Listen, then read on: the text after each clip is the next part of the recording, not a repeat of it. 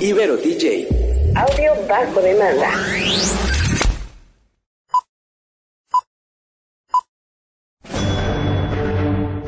Una charla con amigos sobre los acontecimientos cinematográficos lo puedes encontrar aquí en La Esquina del Cine.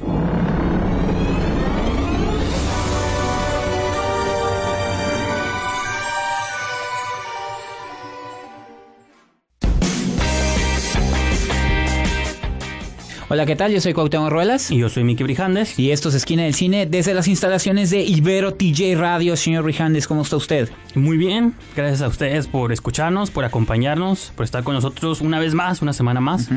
Eh, en el episodio de hoy vamos a abordar bastante, bastante nutridito, mucho Sí. cine. Eh, vamos a comenzar hablando con lo que pasó, una recapitulación de lo que ha estado pasando en Venecia, en el festival número 75 de Venecia. Y Telluride, que es un festival en Colorado que no es muy famoso, pero también es importante. Eh, vamos a hablar, nos vas a platicar tú un poco de Ana y Bruno, una Así película es. animada que tuviste chance de ver. Eh, también vamos a platicar un poco de Alfa, una película infantil. Que está en familiar, primer que está- lugar de taquilla, ¿eh? no sabía, pero Sí. pues va a ser interesante. Les voy a platicar un poco de eso. Y vamos a cerrar el programa con. Vamos a compartir reseña de Tiempo Compartido. eh, una película de Sebastián Hoffman que también se es. estrenó este fin de semana, película mexicana. Y bastante interesante, entonces ese va a ser el show. Nomás antes de arrancar, no sé si platíquenos dónde pueden escucharnos, seguirnos. Así es, nos pueden escuchar en www.iberotj.fm y en las redes sociales de Facebook e Instagram, Ibero TJ Radio y la cuenta oficial de Twitter en Ibero TJ Oficial. Así es, entonces a nosotros nos pueden seguir en Esquina del Cine, donde pueden encontrar estos programas una semana después de que est- estuvieron al aire. Entonces, ¿te parece si vamos a una pequeñísima pausa y arrancamos con el show?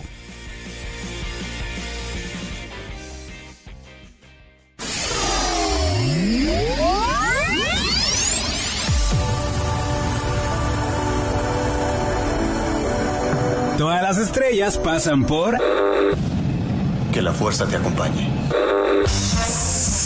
¡Magnífico! La Esquina del Cine.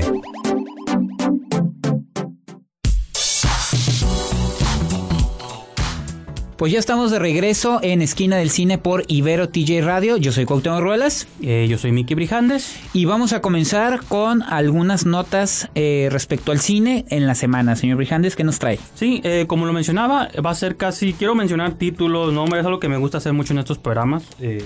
Cuando se llevan a cabo festivales, pues hay muchos títulos que suenan o que hay que seguir en la pista. A mí me gusta mucho esta idea de estar siguiendo pistas. A veces te encuentras con sorpresas. Por ejemplo, Tiempo Compartido, que vamos a mencionar más adelante, son, ganó premio de guion en Sundance Sí. a principios de año. Lo mencionamos y ahorita ya tuvimos chance de verla en Sí. cartelera. Entonces, siempre es interesante seguir estas, la pista de estas películas. Un- creo que la primera mitad del año son los blockbusters, los estrenos de acción, aventura, todo eso. La segunda mitad es cuando ya empiezan a sonar las quiénes van a estar nominados, mejores directores, mejores películas, ¿no? Mejor, posibles mejores actores y actrices. Entonces, pues ahorita voy a hablar de películas que están sonando en Venecia bastante para que las apunten, o sea, que saquen su pluma y papel. Y Son- yo meteré mi cuchara en una de ellas. Claro, si son de nuestra generación, saquen pluma y papel y tomen nota, títulos y todo. O en su teléfono. En su teléfono, ah, perdón. Sí, sí, sí. Su teléfono. Este, bueno, películas que se han estado estrenando. Eh, una, Nace una estrella, A Star is Ah, sí, Born, cierto, que es el, el debut directorial de Bradley Cooper con Lady, Lady Gaga. Lady Gaga, sí, que yo soy muy fan de Lady Gaga Sí. y suena interesante y ha estado causando revuelo. Que es un remake, es el tercer, Sí, claro. tercer o cuarto remake de esa historia, sí, cierto. De hecho, lo no lo mencioné yo, me confundí, pero en el programa de especial 200 Showgirls es una versión retorcida Ah, de esta ok, ok. historia de una estrella que llega a ser Sí, famosa. sí, sí, sí. Se estrenó finalmente Suspiria de Luca Guadagnino, que ya la venimos mencionando. Ya tuvo sus reseñas Me también. emociona que tuvo recibimiento mixto, ni positivo ni negativo, y esos son mis tipo de películas que me Sí, gustan sí. porque Que no deje indiferente a que nadie. no dejen diferente a nadie, a todo el mundo lo deja como confundido. ¿no? Me gustan las movies que confunden. Uno de mis nuevos directores favoritos se llama S. Craig Saller y solo recuerdan de películas como este Bone Tomahawk hace unos cuantos años Mm, y, y como Pleito en la celda 99. Ah, sí, con Vince con Vaughn. Vince Vaughn. Sí, sí, sí. Regresa con otra película este año con Mel Gibson y Vince Vaughn de dos policías callejeros. Este, este director le pone los mejores títulos a sus movies. Este se llama Arrastrado sobre concreto, güey. Dragged across, across concrete. Se ve muy curada. Dos nombres fuertes No, Mel Gibson ¿eh? y Vince Vaughn y callejeros. Son policías corruptos así. Sí, sí, sí. Se ve buena. Damien Chazelle finalmente vuelve con Ah. su primer hombre, que también críticas muy positivas. Sí, sí, sí. Eh, nuestro tiempo de Reigadas todavía no se estrena ahí, pero se va a proyectar. Y nuestro próximo programa, de hecho, va a haber una mención ahí de Reigadas. ¿De dónde la pueden ver? Nuestro tiempo. A nuestro tiempo. Eh, una película que yo no había escuchado mucho de ella, pero me llamó la atención la premisa. Se llama Vox Lux. Ujú. Es de un director que se llama Brady Corbett, que tiene más trayectoria como actor, pero esta es su primer película como director. La protagonista es Natalie Portman y se siente como una secuela de Black Swan, ¿no? Como un, dice una cantante que se hace famosa por razones misteriosas, ¿no? Eso estaba pasando en, en, ¿cómo se llama? En Venecia. Ahí también se estrenó Roma de Alfonso Cuarón, Uh, que ya sí. tuvo unas proyecciones aquí, me mencionabas. Sí, ya tuvo una corrida en Cine Tonalá en la Ciudad de México. Digo, menciono Cine Tonalá porque en el siguiente programa vamos a platicar con, Claro. eh, con los encargados de Cine Tonalá aquí en Tijuana. Pero en la Ciudad de México tuvo una corrida comercial. Ya hubo críticos que la vieron, ya hay reseñas que pueden leer. Así que sigan en la pista esta película. No, y el mundo finalmente vio esta película Ajá. y están comentando bastante sobre ella. Sí. Eh, yo vi críticas muy positivas, de hecho, la mañana que estamos grabando este programa. Y eso ocasiona que, que también. Eso ocasiona que existan haters y ahí andan Claro, también por sí, ahí. pero pues nos, así que uno de los tips que yo escuché unos tweets era veanla en pantalla grande, porque Ajá. sabemos que se estrena en Netflix en muchas partes del mundo, ojalá aquí nos llegue en pantalla. Claro.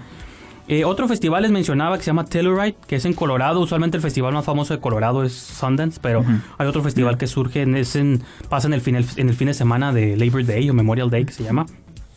En es- ahí se estrenó la nueva película de Yorgos Lantimos, The Favorite se llama, que el año pasado tuvo esta del Ciervo Sagrado. Casa- saca casi una al año, Sí, ¿no? eh, Jason Reitman, que sacó Tully este año, regresa con otra movie con Ah, Hugh bueno. Jackman, que se llama The Front Runner, medio política.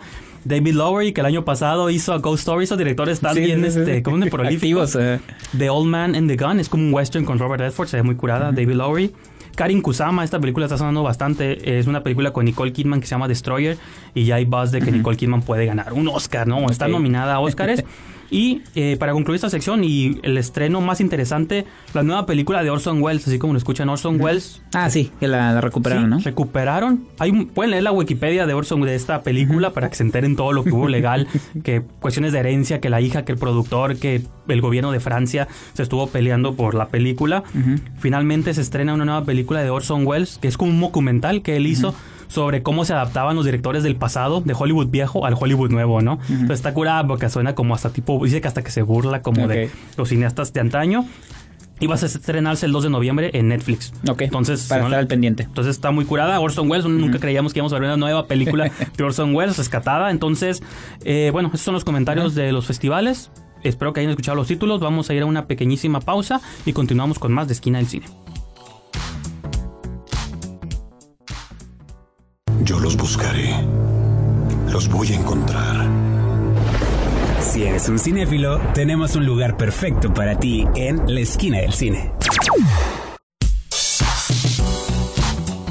Estamos de regreso aquí en su programa Esquina del Cine. Nos acompaña Mike Brijandes. Y yo soy Cuauhtémoc Ruelas. Y pues Cuauhtémoc, fuiste a ver películas para niños. No. ver, no, mira, ver, ¿cómo que- está que- esto? No, eh, fui a ver una película eh, mexicana, una animación, una película en técnica de animación que duró muchos años en, en concretarse. Estamos hablando de la más reciente película de Carlos Carrera. Carlos Carrera es un director mexicano que bien decía Eric Estrada en uno, en uno de sus podcasts, Eric Estrada es un crítico que a veces como que no le damos la dimensión de vida a Carlos Carrera.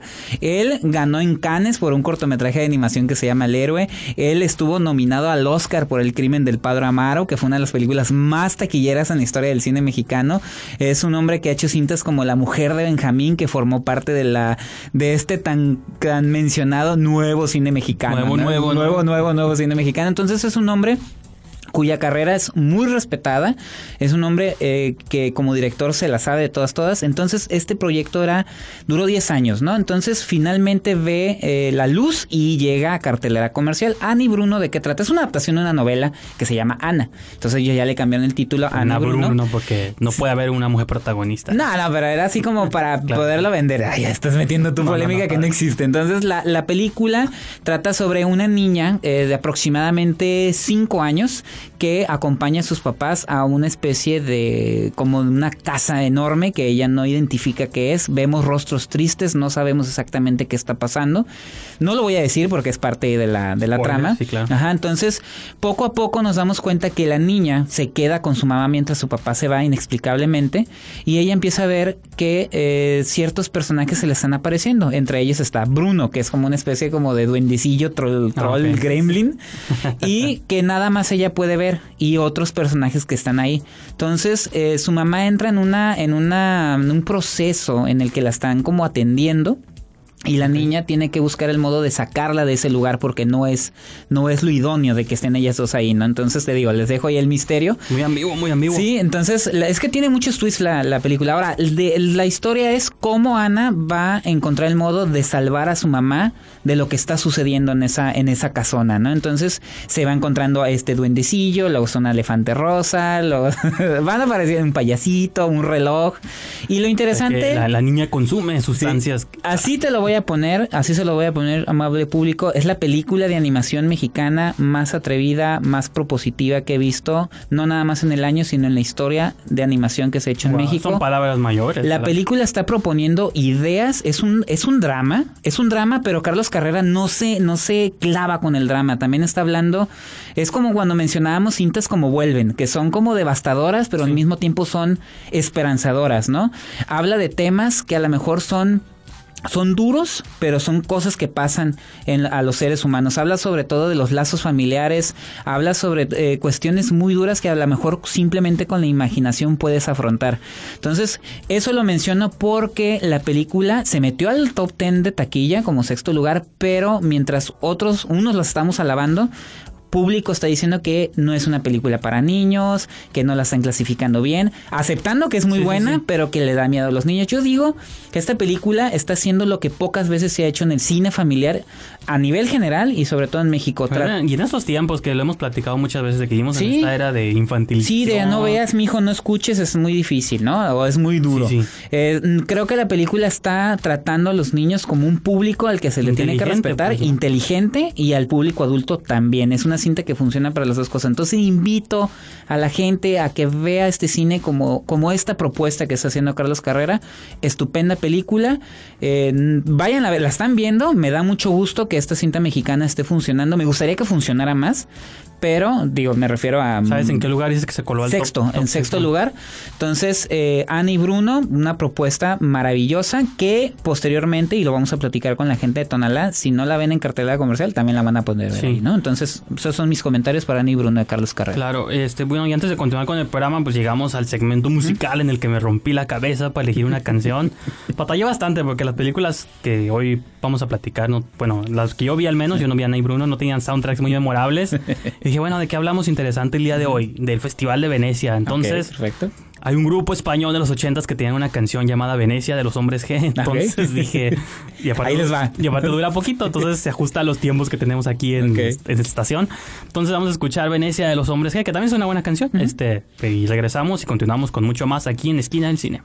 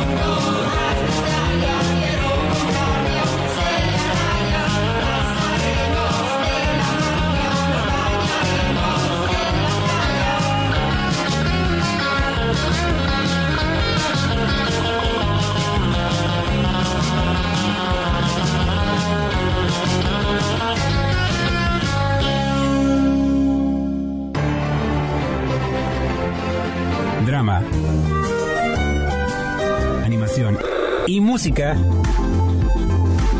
Una crítica constructiva desde la esquina del cine. Pues estamos de regreso aquí en Esquina del Cine por Ibero TJ Radio. Yo soy Cuauhtémoc Ruelas. Eh, Miki Brijandes. ¿Y qué fue a ver este fin de semana, señor Brijandes, a la cartelera comercial? Pues también cine animado o cine que... Digital. Cine, cine digital o que requiere bastante de la animación, ¿no? Animación digital. Es una película del director Albert Hughes, que es un hombre que no me sonaba de primera instancia, pero sé que tenía bastante trayectoria. Hizo la de Book of Eli hace unos cuantos años.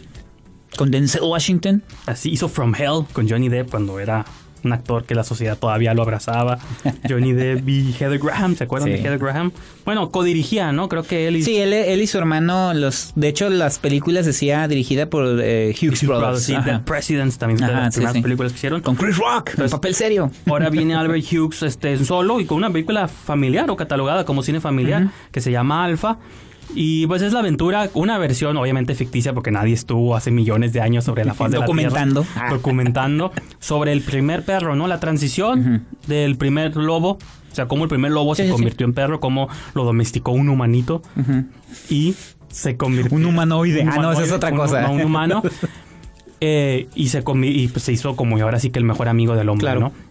Y la película, ahora sí que la película no pretende ser nunca realista porque hasta llegué, yo sigo mucho Letterboxd y ahí hago reseñas y eso, muchos comentarios de que "Oh, no puedo creer que los hombres primitivos tenían botas muy bien diseñadas, porque si ves los trajes de estas tribu, está muy, o sea, los sacos, los, Sí. los gorritos, está como muy a la perfección. Sí, pero no llega a niveles de mil años a- antes de Cristo Ah, no, de de- Ron Emmerich, sí, sí, ¿no? que, que- todos salían con los dientes blancos y No, cabellos bueno, bien peinados. Sí, no, o sea, el papá del protagonista parece un hipster de Ah, ok, hoy, nomás O sea, digo, vestido con harapos, sí, por eso, como un hipster de hoy. o, sea, barbón, con trencitas, esas trenzas como dreadlocks, ¿no? Pero comiendo, comiendo hierbas como buen vegano. Nah, Claro, no es cierto, hoy, de hecho, no, ahí comen mamuts. Ok. No, bueno, el punto es que es una, es una tribu acá de, pues, hombre primitivo, ahora sí. Van a una expedición a cazar unos rinocerontes, mamuts, no me acuerdo. Ajá. Y en esa expedición, el hijo de uno de ellos, del líder de la tribu, que según va a heredar el, el puesto en algún momento, se pierde, ¿no? Es atacado por estos bisontes, lo, lo arrojan por un acantilado. Todos creen que se muere y pues abandonan. O sea, es como la época de casa, ¿no? Entonces, pues obviamente el papá se agüita, llora, regresa a casa darle las malas noticias. ¿Se dan cuenta? Eso es muy de Disney, ¿no? Sí, Están sí, sí, como... sí. Eso no pasaba Como en la colmillo blanco. Nah, claro, entonces, eh, pues, pero el- lo que resulta es que el muchacho sí sobrevivió a la caída. Eh, nomás que herido. Cuando está herido de una pierna lo ataca una manada de lobos, pero él alcanza como a herir a uno. Entonces, bueno, hiere a uno de ellos y se sube a un árbol, ¿no? Entonces, ya que se van los lobos, pues nomás se queda ahí tirado el que hirió de una pata.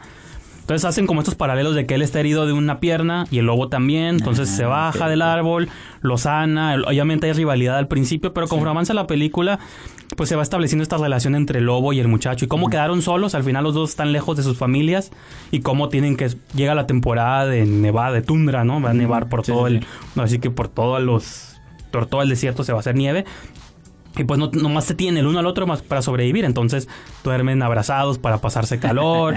Uno caza un conejo, o sea, el humano caza un conejo y le comparte conejo al, al lobo. Eh, luego hay momentos donde el muchacho no puede cazar y el lobo es el que va y le trae un jabalí para que el muchacho lo, lo apuñe, lo, ¿cómo dice? Lo que le clave lo una lanza, ¿no? Entonces empiezan hasta a cazar juntos. Entonces, digo, es una película familiar. Tú dices tú que quedó en primer lugar de taquilla, no sabía, sí, sí. pero no, me- o sea, no es una mala película, no, es mi- no es el tipo de cine que yo usualmente veo o el que no vamos si no tenemos como familias, pero creo que sí es una película muy emotiva, no es mala. Una vez que aceptas que vive en esta propia versión disnificada, yo mencionaba en Letterboxd, es como si Disney hiciera The Revenant, ¿no? Ok, es una, buen ejemplo, Es buen una aventura ejemplo. de supervivencia del niño y su lobo. Ajá. Y cómo los atacan panteras, hablando de. Disney, ¿te acuerdas de Colmillo Blanco? Claro, no, es- fíjate que me suena, me Ajá. suena el nombre, pero no, no, no lo ubico ahorita Sí, bastante. sí, y es de Disney, o sea, pero estamos hablando de mediados de los Claro. 90. Entonces, pues va, va en esa vena, pues no, realmente no es una mala película, pero no es- tiene violencia, no Ajá. tiene... Ah, ¿Tiene que tener violencia no- para ser buena? No Ah. tiene mal. No, no sé, me refiero a que pues es una muy familiar, Sí, sí, sí. como el nombre lo dice. Digo, no, los- no es como un término para desprestigiar una película, simplemente puede ir toda la familia, pueden Claro. disfrutarla. Y pues tiene clásicas moralejas del, del niño que está destinado a ser rey, ¿no? O, ¿Cómo dicen? Dueño, o sea, líder de la tribu Sí, cuando sí, el sí. padre fallezca. Y aparte, cómo él tiene que madurar en el proceso de vivir solo con un lobo. Él se va convirtiendo en el alfa, ¿no? Entonces, es eso, está suave, ¿no? Son metáforas sencillas para familias, pero está curada, ¿no? Tampoco te decepciona y dura poquito. Entonces, esos son mis comentarios de Alfa, la nueva película de Albert Hughes. Eh, entonces vamos a una... Ah, y aparte un pequeño detalle, no está hablada ni en inglés ni en español. Sí. Bueno, originalmente está hablada un idioma primitivo extraño. Hay un narrador, ¿no? Sí, Morgan Freeman, creo que es Morgan Freeman. Sí, sí es. Eh, pero bueno, está curioso eso también como apocalipsis, Sí. ¿no? No la narra nadie. Entonces vamos a una pequeña pausa y continuamos.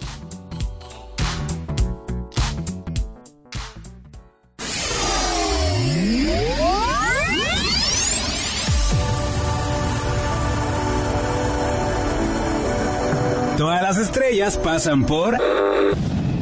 Que la fuerza te acompañe.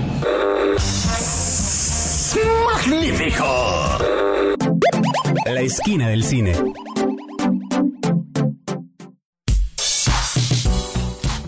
Estamos de vuelta aquí en su programa favorito, Cine, Esquina del Cine.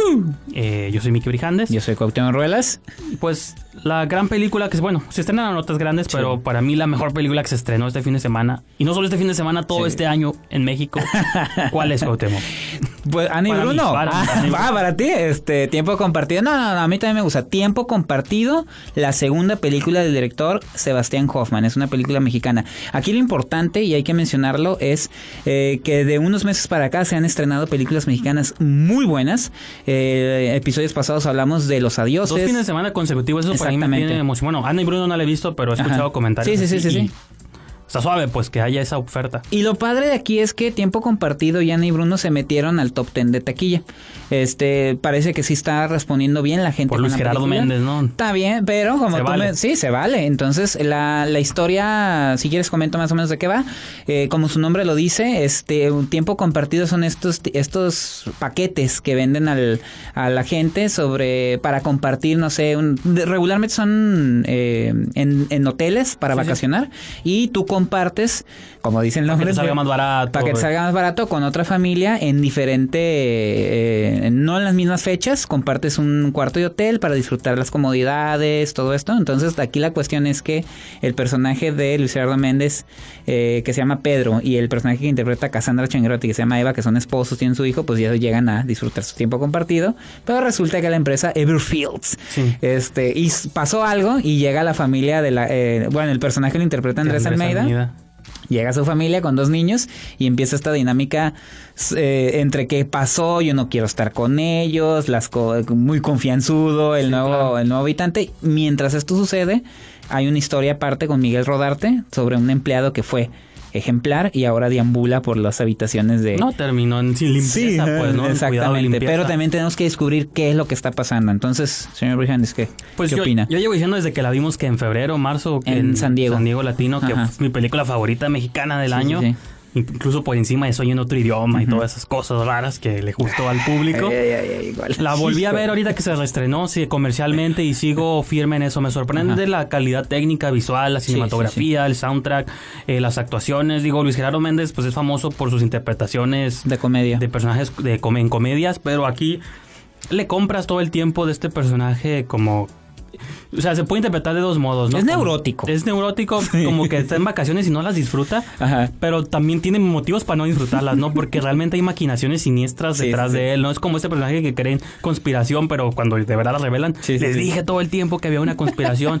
Sí. Y todo el tiempo te estás preguntando cómo se conecta su historia con la de Miguel Rodarte, pero actualmente se cruzan, no les voy a decir por qué. Y esto abre pie como otras cosas. Hay una escena final ahí como de un, de un discurso muy interesante. Ujú. Y pero yo estoy sorprendido más que nada. Me gusta, o en el, modo en el que apela a mí es por la, cali- la, entrega técnica, por así Sí. decirlo, y el estilo de dirección de Sebastián Hoffman, Claro. que me recuerda a un P.T. Anderson en sus comienzos, pues la manera en que mueve la cámara por los lugares, cómo te presenta esa tensión creciente en esta familia, y aparte con comedia. Pues una de mis muy favoritas de P.T. Anderson es Punch Drunk Love con Adam Ah. Sandler. Sí, sí, sí. Cómo tienes momentos de comedia, pero que te generan tensión. Pues no, Boogie Nights también tiene mucho de eso, pues de que es chistosa, pero Sí, sí, sí. todo el tiempo No, por debajo no, te está ajá. creando ahí algo, pues, ¿no? Entonces, digo, eso me recuerda mucho a ese tipo de cine y no sé, digo, a mí una película que me, me encantó más la Sí. segunda vez que la volví a ver, no sé tú. No, yo, yo la, pues, de hecho la, la comentamos eh, Sí, la cuando llevamos a vimos comentar, ajá, en el San Diego Latino Film. Festival. Yo eh, dije que me había gustado mucho, no me maravilló tanto como a ti, me gustó mucho. Yo choqué con algunas cuestiones en la, en la historia. eh, yo quería ver más de la historia de las familias, aunque Miguel Rodarte hace un gran papel, sí me perdí un poco esa parte y siento que al final como que como, como queda demasiado ambiguo. Eso puede ser bueno y malo. Yo creo que eso es a su favor. Entiendo esa ambigüedad, pero para mí eso es a su favor. Porque sí, yo estoy hablando de manera muy subjetiva. este, de manera muy subjetiva es algo que a lo mejor yo no conecté con esa parte, pero en general, y vuelvo, de, o sea, de manera general, la película como está armada, como la está haciendo Sebastián Hoffman, es de lo, de lo, de lo más sobresaliente del cine mexicano. Es una apuesta diferente dentro del cine mexicano comercial. Para la gente que dice que siempre está viendo lo mismo en el cine mexicano, creo que Sebastián Hoffman sí hace algo totalmente diferente y creo que eso, para desde mi punto de vista, es así como la cerecita en el pastel. Creo que esa ambigüedad está establecida en el sentido de que como no te no, no pretende hacer una denuncia sobre los tiempos compartidos. lo tienes y tú has sido víctima de eso o conoces gente, si lo entiendes, dices, ah, a mí me han hecho eso, o conozco gente que le han hecho eso. Pero si no, creo que la movie simplemente te quiere sumergir como en esta este abismo como que el que se están inmersiendo, el que ya está como sumergido el personaje de Rodarte y en el que se está sumergiendo este Luis Gerardo Méndez, creo que esa tensión y todo y cómo realmente, o sea, por mucho tiempo de la película tú estás en contra de Luis Gerardo. Dices, oye, ya, relájate, estás de vacaciones. te desespera que tu familia. disfruta, pero también el personaje de Andrés Almeida es odiosón. Sí, por eso, no, no, nadie es perfecto. O sea, en el buen sentido, pues, de que lo maneja no, no, sí, me refiero que todos están eso es lo por eso siento que ganó mejor guion. Sí. Eh, porque creo Chávez que Montes y Hoffman. Es el guion está muy bien enlazado, pues la manera en que se burlan de los mismos speeches, de cómo, o sea, la película juega con este concepto de los guiones, pues, o de estos discursos preestablecidos. Sí, sí, se puede todo. Vamos, una porra para ustedes. Y, cómo es agobiante la gente. Sabes que conocemos gente que vive bajo esas filosofías y decimos, chale, no puedo creer que hay gente compre esto y cómo hay personajes que se quieren revelar esa situación. Es una película que se puede desmenuzar por horas más, pero los invito a que la vean. Va a estar Cine Tonalá también. Revisen su cartelera. En el próximo programa vamos a hablar un poquito más de ella. Entonces, eso fue tiempo compartido de Sebastián Hoffman. Vamos a nuestra última pausa del programa y despedimos el show.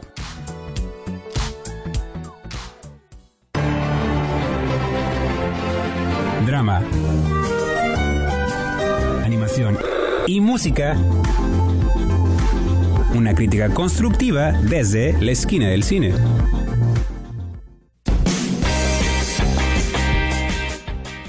Estamos de regreso aquí en Esquina del Cine.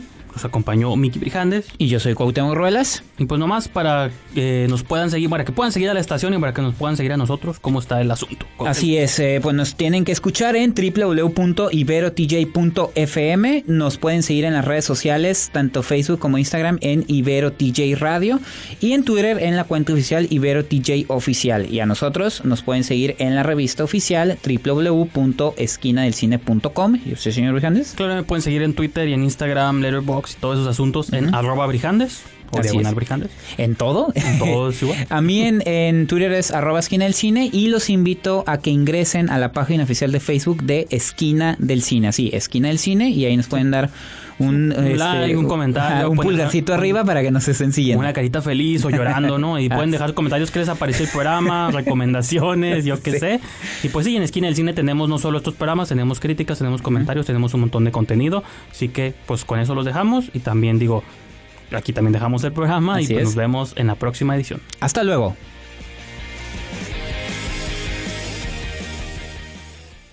Corte queda. Nos escuchamos en la próxima emisión aquí en la esquina del cine, solo por Ibero TJ. Y aprende esto, Chenchito. Mientras cómanos, ámenos y bébanos, aunque no trabajenos. Ibero TJ. Audio bajo demanda.